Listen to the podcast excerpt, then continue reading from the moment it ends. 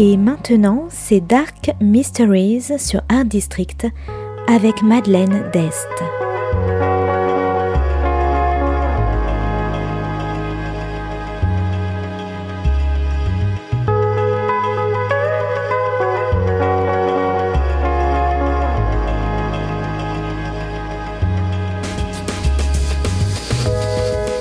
Welcome to Dark Mysteries, a book review show devoted to crime, mysteries, thrillers, and the dark side of human nature.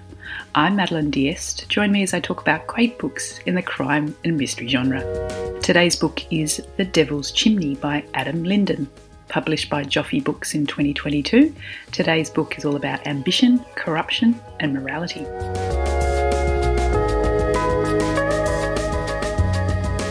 Constable Rutherford Barnes, who prefers to be known as simply Barnes, is an up and coming cop in the seaside town of Eastbourne.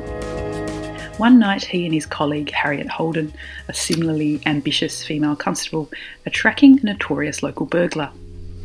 After chasing him through the streets and finally get him, they find out that he's broken into Harriet's own house and left a message for them on the wall Dead cops sleep long. Barnes, after capturing the burglar, is put on the fast track to detective, much to his own delight. He's thrust into the world of the big league and paired up with a grumpy and volatile female detective.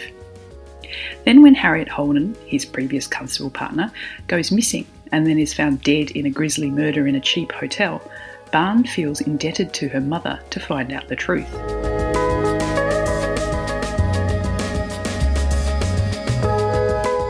Meanwhile, at home, Barnes and his wife are struggling to make ends meet, and his wife desperately wants to start a family. But Barnes is not sure if he's ready, or if he ever will be. And now that he's gained the attention of the top brass in Eastbourne, Barnes finds himself seduced by the potential power. But how far is he willing to go to get what he's always wanted? And in the meantime, the cliffs of Eastbourne and a particular spot known as the Devil's Chimney have begun to crumble into the sea.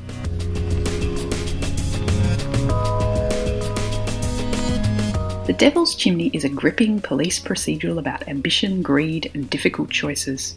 Barnes is the new golden boy of the Eastbourne Police, and for a while it seems he can do no wrong, and his successes are finding front page news in the local paper. As he tries to find out who killed Harriet, he delves into the grubby world of drugs, bent cops, and dodgy nightclubs. At home, he's torn. His wife, who's older, wants to start a family as soon as possible, but Barnes is nervous. And with his new job, consumed by the investigation 18 hours a day, he begins to see why police marriages never seem to last. And on the other hand, he craves fatherhood.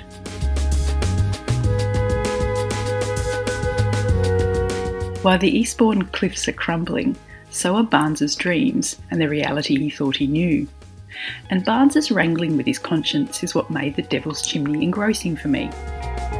The crimes are bloody and twisted, the action is fast paced and tense, and Barnes is no superhero. He's left battered and bleeding after facing off against the local thugs on more than one occasion. But it was the way that he struggled with the truth and who he really was which made this book special. Sometimes when your dreams come true, life isn't quite as rosy as you expected. So, if you like police procedurals, gritty crime, tormented cops, corruption, moral dilemmas, and cliffs, I recommend The Devil's Chimney by Adam Linden. Thanks for listening to Dark Mysteries. If you have any feedback or want to say hello, you can contact me at Art District Radio by email at mde at artdistrict-radio.com. Or if you'd like to listen to past reviews, please go to artdistrictradio.com forward slash podcasts. And until next time, happy reading.